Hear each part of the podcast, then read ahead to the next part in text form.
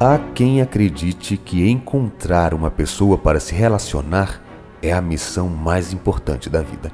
Assim, você nasce, cresce, conhece alguém e vai ser feliz antes de morrer, ou até que a morte os separe.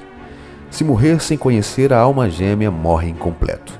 Aprendeu desde cedo que grande parte da sua felicidade está nos relacionamentos. A verdade é que grande parte do sofrimento e das frustrações também se encontram lá. Para amenizar essa dor em cada nova decepção, você acredita que vai encontrar a sua metade e tudo isso será resolvido e completado. É bom lembrar que relacionamentos não curam solidão por muito tempo. A busca pela alma gêmea é algo totalmente narcísico, pois é a busca para encontrar alguém que pense como você, que faça o que você pensa que é certo e que não te crie problemas. Lembre-se que essa projeção que você construiu em cima daquilo que supõe ser um grande amor já é condição para que nenhuma relação dê certo.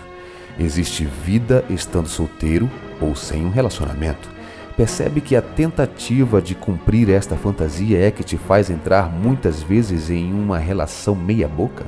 As relações que dão certo são feitas de tentativas diárias de paciência e de aprender a conviver com a incompletude do outro e de aceitar o parceiro como ele se apresenta. Maturidade é quando você consegue viver de forma confortável em uma relação sem insistir que seu parceiro tenha de cumprir continuamente os seus gostos, seus interesses e as suas opiniões.